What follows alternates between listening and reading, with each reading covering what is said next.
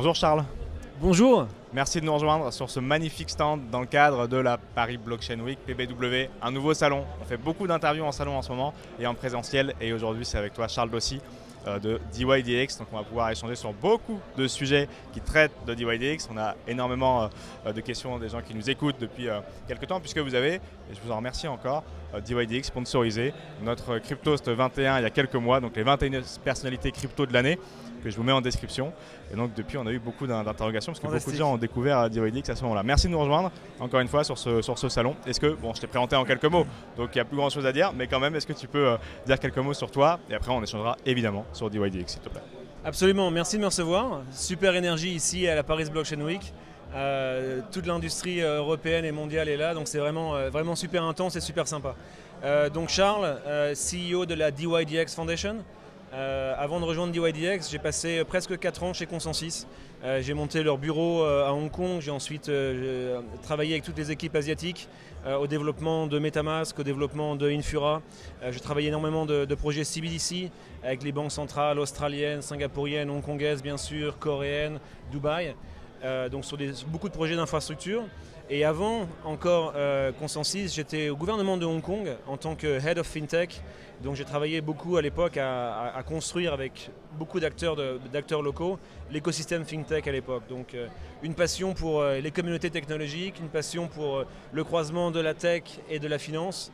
Euh, et, voilà, ce qui m'a amené aujourd'hui chez, chez, DYDX, avec euh, une, roadmap très chargée, avec euh, énormément de talent, énormément d'énergie dans l'écosystème, et on, va en parler tout de suite. Évidemment, et, effectivement, pour ceux qui ne connaissent pas DYDX, on va en dire quelques mots, mais c'est l'échange décentralisé par excellence effectivement, certains pourraient dire l'anti-FTX, on en parlera justement, parce que c'est un échange décentralisé qui fait euh, la même chose, c'est-à-dire achat, vente de, crypto-monnaies, prise de position à la hausse, à la baisse, et ça fonctionne plutôt bien. Donc on, ira effectivement chercher euh, euh, les, subtilités de, comment ça fonctionne sous le capot et de l'idée derrière ce, protocole, qui est encore une fois l'un des, des plus gros protocoles d'échange de la finance décentralisée, mouvance de la DeFi justement, un petit peu peut-être en euh, opposition avec tout ce qui est CBDC, MNBC. On a appris d'ailleurs il y a quelques semaines euh, que euh, le gouverneur de Floride était contre les monnaies numériques de banque centrale. On voit vraiment qu'il y a ces deux thématiques, pour, contre, pour la vie privée, contre la vie privée. Mhm. On sait que dans tous les cas, il y a une thématique de guerre économique qui se met en place parce que géopolitiquement, il faudra numériser ces devises, on l'a bien compris. les interrogations par rapport à ça, toi, tu te positionnes comment sur ces véhicules qui sont liés justement à la numérisation des devises étatiques? Avant, avant, de parler de DYDX, je pense que comme tu le, comme tu le proposes, euh, de parler de CBDC et des, des monnaies gouvernementales, comme tu l'as dit très, euh, euh, très, très bien, il y, a un, gros sujet pour toutes les monnaies mondiales en fait, de s'assurer que leur distribution, la distribution de la, de la monnaie, euh, soit optimisée pour que en fait, les pays, les entreprises qui dépendent de cette monnaie-là, que ce soit l'euro, l'US dollar, le, yuan en Chine, soient le plus efficace possible et en fait aient plus de succès. Donc il y a énormément de travail auprès des, avec les, banques centrales aujourd'hui pour créer les CBDC. les CBDC, ça, pose des questions de privacy. Mon, avis personnel là-dessus, ayant travaillé avec beaucoup de banques centrales, euh, le premier point que j'ai envie de partager avec les gens, et c'est une opinion qui est, ouverte à, débat, on est déjà aujourd'hui, euh, on a déjà une, vie privée dans un monde digital qui est déjà un petit, peu, un petit peu encadré. Il y a des lois qui sont existantes, on utilise tous des paiements, euh, des paiements digitaux. une carte bleue ne va pas nous suivre plus qu'en fait qu'un CBDC. Aujourd'hui, si, je fais, si je suis un malfrat et que j'utilise ma carte bleue, la police peut faire un travail avec les juges, etc., et aller voir ma banque et demander où Charles a dépensé son argent où, était, où, était-il telle semaine, tel mois. Donc il y a déjà un certain degré de, de, de, privacy. Et les banques centrales vont devoir toutes construire leur CBDC avec les lois sur la vie privée. Je m'excuse si je n'ai pas toujours les mots en français qui viennent correctement, mais les lois sur la vie privée qui sont déjà existantes. donc, euh, donc à, l'époque, et on le voit dans les rapports de, de, banques centrales, la question de la vie privée, elle est aussi bien comprise par les banques centrales que par les utilisateurs ou les futurs utilisateurs. Et c'est en effet quelque chose sur lequel il faut payer euh, beaucoup d'attention, il faut être très vigilant mais il y a déjà des, structures juridiques pour la vie privée et il y a déjà des paiements électroniques qui sont, déjà présents et déjà utilisés. Donc c'est vraiment une upgrade, mais je pense que c'est important pour, les, grandes régions économiques comme l'Europe, les US ou d'autres d'avoir en fait euh, une update un petit peu de leur, système euh, et de leur rail euh, financier pour qu'ils pour puissent rester compétitifs et que les entreprises de ces pays-là puissent rester compétitifs. Donc restons vigilants, c'est des bonnes questions à avoir. Mais je pense que ces problèmes-là existent depuis déjà quelques temps et euh, il faut continuer à, les traiter avec, avec intelligence. Évidemment, reprendre un petit peu euh, de souveraineté pour ceux qui en avaient perdu au profit du dollar ces dernières années et surtout le dollar resté majoritaire sur l'écosystème et les échanges de paiement. On avait vu d'ailleurs FedNo il y a quelques jours, la Fed qui propose un système de paiement qui n'est pas sur blockchain, peut-être en alternative au MNBC, mais on traitera ça, effectivement, on traite beaucoup ça sur crypto si vous souhaitez vous renseigner davantage sur ce sujet. Une autre chose aussi qui est intéressante à, discuter autour des, sujets CBDC, on va retrouver, je pense, une, compétition, qui est probablement une compétition assez saine, entre les stablecoins, qui sont en fait des, des, monnaies nationales qui sont tokenisées par des entreprises privées.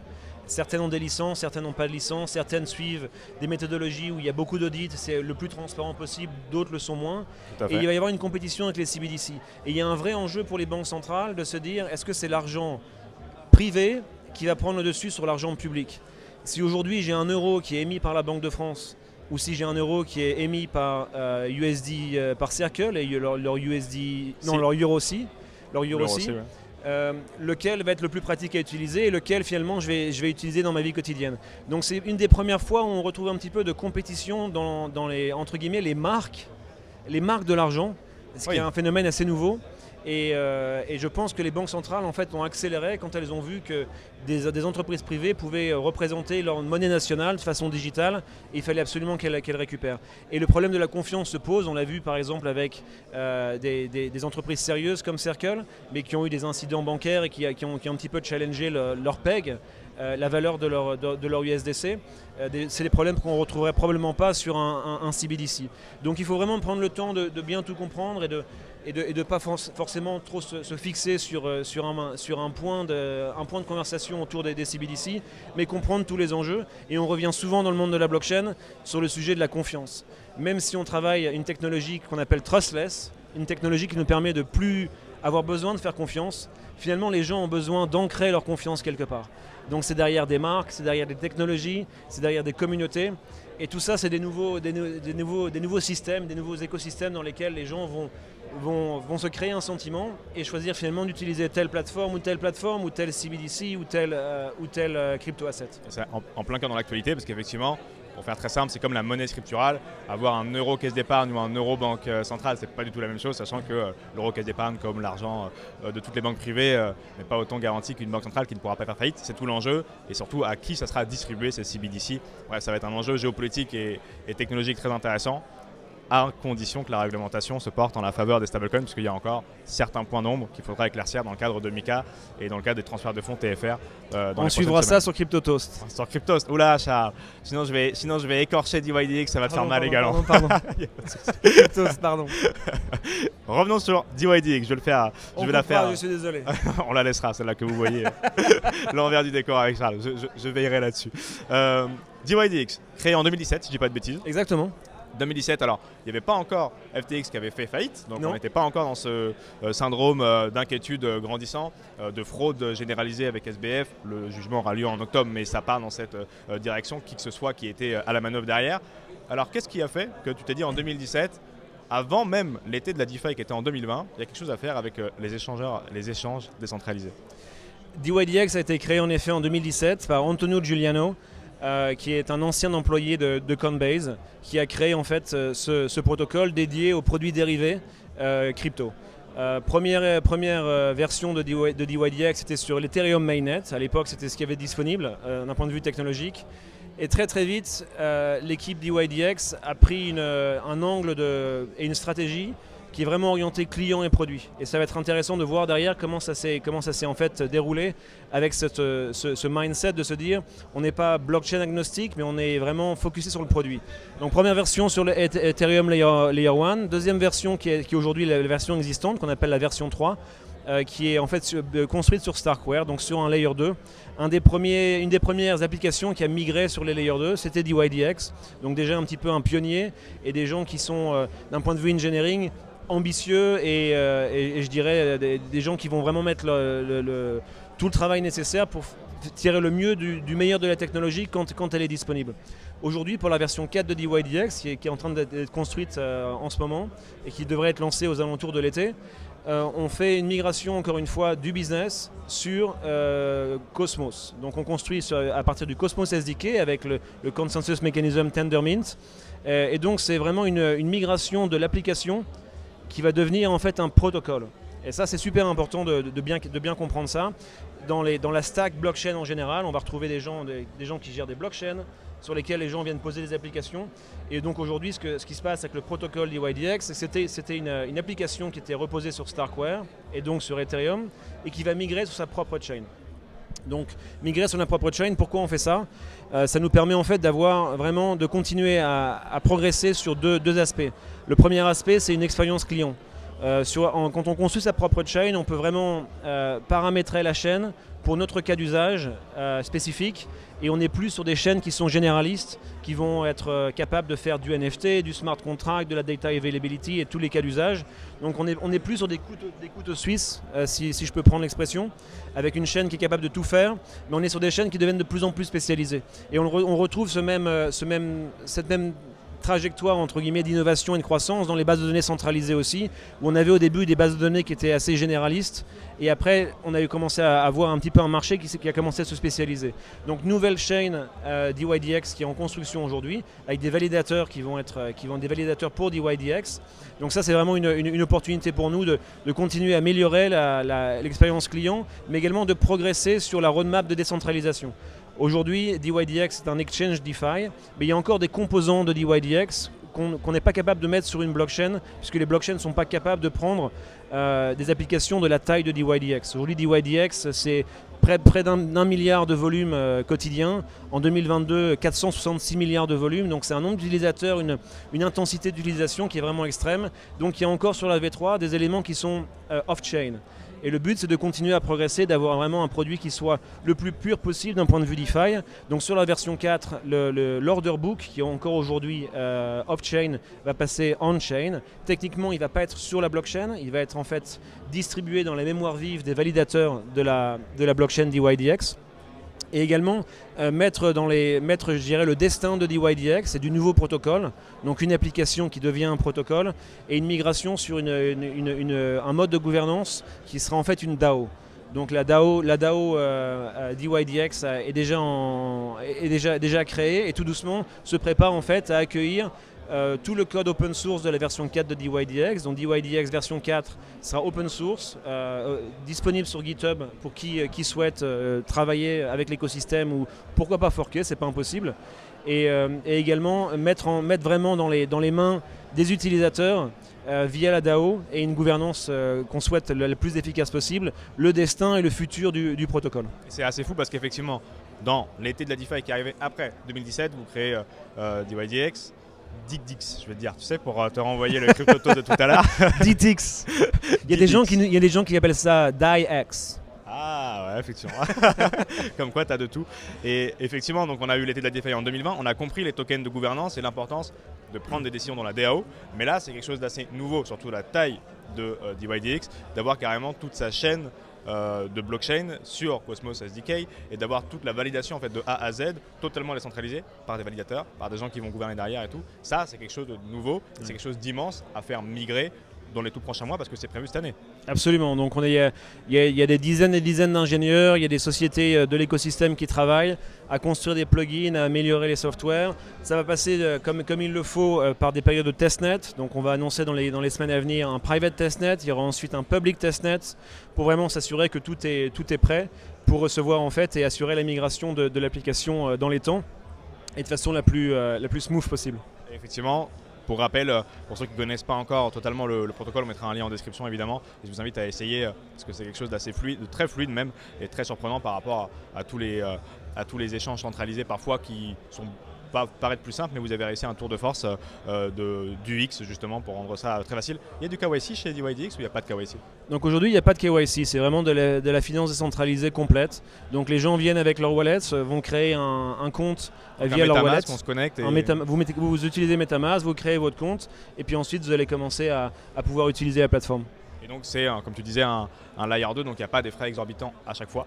Euh, Alors layer 2 aujourd'hui et sur la, version 4 de en Cosmos, ça sera en fait un layer dédié, donc euh, pas un layer 2 mais là une chaîne souveraine comme on appelle ça dans l'écosystème euh, Cosmos. Et il y aura du coup, c'est aussi très attendu par les gens qui connaissent le protocole, une vraie capture de valeur crypto-monétaire du token DYDX pour les frais de trading du coup. Donc ça, ça va être la, communauté qui va le décider. ce qui a été designé et qui va être livré par les ingénieurs, c'est en fait le, token DYDX va être utilisé pour valider sur la chaîne. Donc les validateurs vont, pouvoir recevoir des, tokens des utilisateurs et les validateurs vont donc euh, vérifier des blocs, émettre des blocs sur la blockchain et, euh, vraisemblablement, suivant, suivant comment la communauté va choisir avec la gouvernance, euh, possiblement recevoir un reward pour le travail effectué sur, sur la chaîne. Sera effectivement assez impressionnant à suivre tout au long de l'année 2023. Si on se replonge un petit peu sur l'année 2022, on est obligé de parler, je vais la faire comme ça sera plus simple, comme, euh, comme CryptoTos et Didix, euh, de FTX, mhm. fin novembre, mi-novembre, fin novembre 2022. Ça a été une explosion et on l'a reçu à plusieurs reprises ici aussi pour Ledger, évidemment. Ces clés euh, sécurisées qui permettent de reprendre la souveraineté sur ces clés privées et donc ces crypto-monnaies, mais évidemment pour tous les échanges décentralisés. Tout le narratif qu'ont pu avoir les échanges centralisés après coup de proof of reserve, de euh, on a bien les fonds euh, derrière, n'ont pas vocation à être répétés sur DYDX parce que tout est transparent, les smart contracts sont auditables, euh, et donc en fait, cette, ce tiers de confiance qui doit regarder dans les caisses avec difficulté souvent, mhm. vu la complexité de, la, de cette nouvelle technologie, si l'argent est bien derrière, chez vous, pas besoin, et donc vous avez eu un boom d'utilisateurs après FTX, vous êtes donc ce qu'on peut appeler l'anti-FTX, c'est le nom qu'on vous accole un petit peu euh, pour expliquer facilement depuis quelques mois euh, la solution. C'est l'étiquette qu'on nous met, on est, on, est, on est des participants sur le marché, je pense en fait qu'il faut tous être un petit peu patient. Euh, la DeFi euh, est un, cas d'usage prouvé. Euh, c'est une, industrie au sein de, la blockchain qui marche, qui marche très très bien. donc vraiment la DeFi, il n'y a aucun souci là-dessus, ça, avance très vite. Mais les utilisateurs et l'expérience client aujourd'hui sur la, sur la CeFi crypto restent, un, petit peu, un, petit peu encore supérieur à, la DeFi. La DeFi, cela dit, avance extrêmement rapidement en termes d'expérience, en termes de, de coverage. Donc on est vraiment très confiant là-dessus. Mais il va falloir un petit peu être patient aussi. Euh, la réalité aujourd'hui, c'est que l'expérience client, quand on arrive sur un, exchange DeFi, il y a quand même encore beaucoup de clics, il y a encore beaucoup de, mécanismes à avoir. Donc pour des utilisateurs, euh, ce qu'on appelle les early adopters, euh, ça ne pose pas de souci, mais il y a encore un petit peu de, chemin, à parcourir. Ce qui est intéressant, c'est que, à mon avis, c'est exactement ce qui se s'est passé avec la blockchain en général.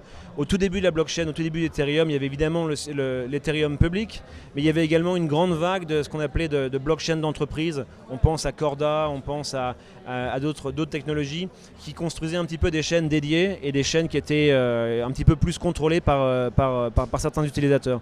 Et je pense qu'on va retrouver cette même euh, trajectoire de croissance, cette trajectoire d'évolution pour les exchanges qui sont aujourd'hui pour la majorité, la majorité des volumes restent aujourd'hui sur les échanges centralisés, mais les applications qui vont en fait commencer à descendre sur les chaînes et commencer à se décentraliser.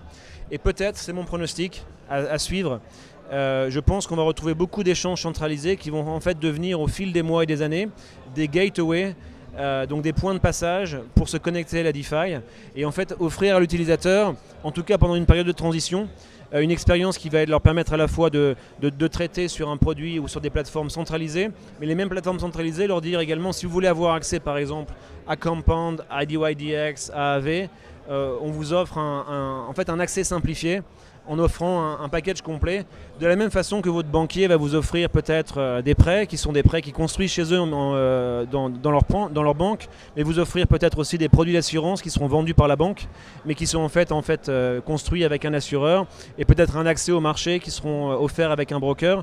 Donc un petit peu des points, des points d'accès sur les, sur les marchés crypto en général, qui vont se diversifier et pas uniquement offrir leurs produits maison. Et je pense qu'on va passer par cette période-là d'expérience un petit peu hybride pour le bien de l'industrie pour le bien des utilisateurs. Mais tu disais effectivement, les volumes sont peut-être parfois euh, plus faibles. Vous faites quand même 500 millions euh, de volumes euh, journaliers. On a vu Uniswap sur une autre. On a fait 1,5 milliard hier.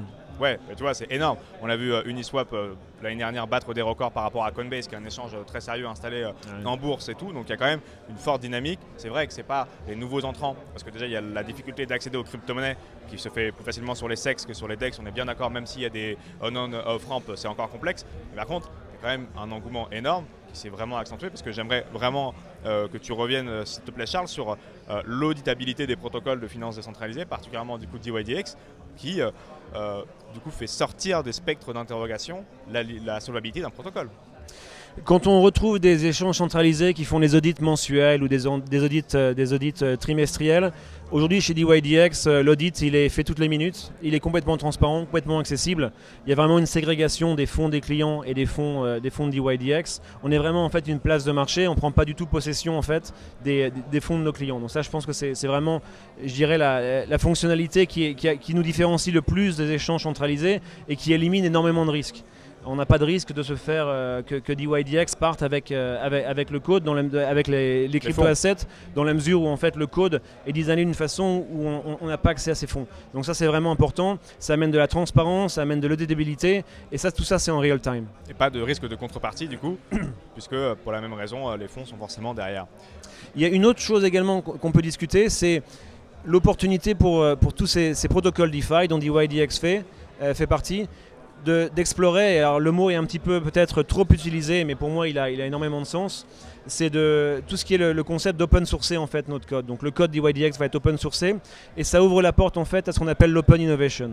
Donc on peut imaginer dans les mois à venir, il va falloir laisser un petit peu le protocole se mettre en place et, un petit peu, je dirais, ajuster après le lancement, mais on peut imaginer, on a des signaux du marché de gens qui veulent venir construire sur DYDX et lancer des nouveaux marchés. Donc on parle souvent d'adoption, euh, comment on fait, on fait arriver des centaines de millions d'utilisateurs supplémentaires. Et pour moi, une des réponses, euh, une des réponses qui va contribuer à, cette, euh, à, ce, voyage et à la croissance de l'industrie en général, c'est l'open innovation et vraiment venir et créer des produits qui sont nouveaux. on peut penser par exemple dans le monde des dérivés, des, dérivés ou des, ou des, produits, des produits crypto pour le, le, trading de carbon credits. On peut penser à des gens qui vont se, se hedger sur la météo, donc par exemple donner, donner accès à des, agriculteurs de prendre un edge sur la météo. Donc si on arrive à réunir les, bons éléments en termes d'oracle, de, prix d'information extérieure sur les échanges, on va vraiment démocratiser des produits et euh, des produits qui sont existants mais qui sont vraiment réservés à, certaines couches de la finance et également laisser la place à beaucoup d'innovations. Et je pense que ces innovations-là, en laissant, je dirais, en créant un terreau, en, créant un, terreau fertile et en laissant les, gens innover, c'est souvent comme ça qu'on fait, qu'on fait apparaître des, euh, euh, des, nouvelles tendances et quand on laisse parler les utilisateurs. Et le, concept d'être open source et permissionless, ça donne à mon avis un, avantage concurrentiel euh, énorme pour la DeFi en général, mais encore une fois à moyen et à long terme. Donc il faut vraiment continuer à travailler l'infrastructure, travailler les produits, travailler l'expérience peut-être via euh, des améliorations du produit bien sûr, euh, via des gateways avec, euh, avec la CFI et plein d'autres choses. Effectivement, on a déjà vu dans des protocoles similaires les DAO porter des fruits très intéressants et effectivement c'est une thématique, je ne pense pas qu'on l'entend énormément finalement, le terme que tu lui as utilisé sur l'ouverture justement de ces produits à des utilisateurs ou à des marques différentes ou à des protocoles et faire en sorte que ça soit une galaxie et une galaxie avec sa propre blockchain, ça a encore plus de sens, il y aura encore plus d'étoiles. Tu as déjà donné des mots, mais pour la clôture euh, de cet échange, même si tu viens encore une fois d'en dessiner les contours, quelque chose que tu regardes sur les trois ans pour DYDX et pour l'écosystème en général, qu'est-ce que tu regardes avec attention? Parce que peut-être les, euh, Cosmos ou les Layer 2, on entend beaucoup Starknet en ce moment. Euh, je salue euh, Louis Guxman et, toute l'équipe qui travaille sur ces sujets. Mais est-ce que voilà, sur trois ans, pour DYDX et l'écosystème, il y a quelque chose qui te Sur les trois prochaines années sur DYDX, je suis vraiment extrêmement curieux et extrêmement énergisé par la, communauté, le nombre de personnes qui viennent et qui rejoignent l'écosystème DYDX que ce soit des institutionnels, des gens qui participent à la gouvernance. Il y a un nombre de talents qui est absolument, euh, absolument impressionnant qui grandit chaque semaine. Donc ça, ça me donne beaucoup d'énergie. On retrouve des pros du trading qui viennent avec une expérience euh, produit euh, vraiment très forte, d'autres personnes qui vont venir contribuer sur l'infrastructure. Donc ça, le fait qu'on va être totalement open source avec, avec la version 4, pour moi, ça me, ça me, ça me met les yeux pleins d'étoiles parce que je vois les talents, on les, on les, on, les connaît et on va avoir une structure, une DAO qui, va leur, permettre de, de s'exprimer donc ça vraiment, c'est pour moi, c'est deux, trois années à venir qui vont être vraiment euh, complètement transformatives. Et encore une fois, passer d'une application à un protocole, c'est beaucoup de travail de tout le monde, mais c'est aussi des potentiels qui sont, qui sont vraiment, euh, vraiment gigantesques. En dehors de DYDX, pour changer complètement de sujet, et peut-être pour clôturer, je regarde beaucoup, euh, je dirais, l'infrastructure pour les social media. Euh, je pense qu'on consomme énormément de social media. C'est des social media qui sont des produits en fait euh, de grands entrepreneurs ou de grandes corporations qui ont, pris une vie dans nos sociétés digitales absolument gigantesque, qui, continuent un petit peu à, évoluer. Euh, on retrouve un petit peu des, propositions sur la blockchain. Il y a un projet sur lequel je, passe pas mal de temps pour essayer de comprendre en tout cas, et quand j'ai le temps. C'est le projet Urbit, U-R-B-I-T. Qui est vraiment complètement révolutionnaire, où en fait les utilisateurs vont pouvoir créer un mini PC décentralisé euh, avec simplement 64 lignes de code, donc quelque chose qui est extrêmement léger et lean, et pouvoir en fait venir sur les différents réseaux sociaux avec leur data et repartir avec et de plus être dépendant d'un changement d'UX, d'un changement d'algorithme euh, dans différentes plateformes de, de, de, de réseaux sociaux. Donc c'est des choses qui n'ont rien à voir avec DYDX, je suis un, pas, un, passionné de crypto depuis de nombreuses années. Donc voilà, je, je, je reste ouvert et pour moi c'est des sujets qui en crypto ont des gros potentiels mais sur lesquels on n'a pas encore vraiment délivré. Effectivement, et il y a l'itération Lens Protocol aussi sur la même dynamique. Absolument. Euh, de l'équipe de AAV euh, qui, euh, qui, est très intéressante avec la même dynamique. C'est-à-dire que vos datas sont sur un NFT qui vous appartient. Et si vous souhaitez partir de Lenster pour aller ailleurs ou autre, c'est la même chose que toi. Euh, les utilisateurs peuvent le faire pour garder la souveraineté sur leurs data. C'est très intéressant de voir parce que peut-être que dans quelques mois, quelques années, on pourra aussi avoir son scoring sur les réseaux sociaux décentralisés et sur les applications de DeFi, en partie basé sur ce qu'on a pu faire sur les réseaux sociaux et la manière dont on agit, pour avoir justement, puisqu'on sait très bien dans la DeFi, notamment sur les protocoles comme Compound ou AAV, où on a des ratios complexes parce qu'on ne sait pas qui est derrière avec une adresse 0x Ethereum. Et donc on ne peut pas aller liquider euh, ouais, si on fait n'importe quoi. Ça peut être intéressant d'avoir une data supplémentaire. Ce sera très intéressant de voir comment tout ça est jumelé avec les applications de la DeFi. Merci beaucoup Charles d'être venu présenter le protocole. Je mets tout en description et je sens que cette année va être particulièrement euh, intense pour DYDX. Alors je te souhaite bon courage, beaucoup d'énergie, mais je sais que tu en as déjà beaucoup. Et euh, toute la communauté, dans tous les cas, euh, que tu as avec DYDX a l'air d'être plutôt à l'œuvre. Donc félicitations à ça. Merci de ton accueil, merci de vos supports et puis à très bientôt. À très vite Charles.